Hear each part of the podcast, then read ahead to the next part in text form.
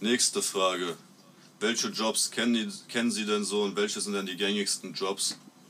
Also ich, ich denke mal, der am häufigste, ähm, am häufigsten angewendete Job ist der Blowjob.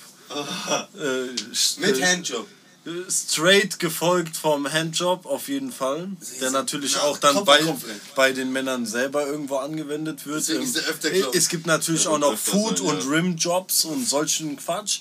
Und ähm, davon abgesehen, was gibt es denn überhaupt noch für Jobs? Ja, ich merke, so- Sie kennen sich echt gut aus. Steve Jobs gibt's noch.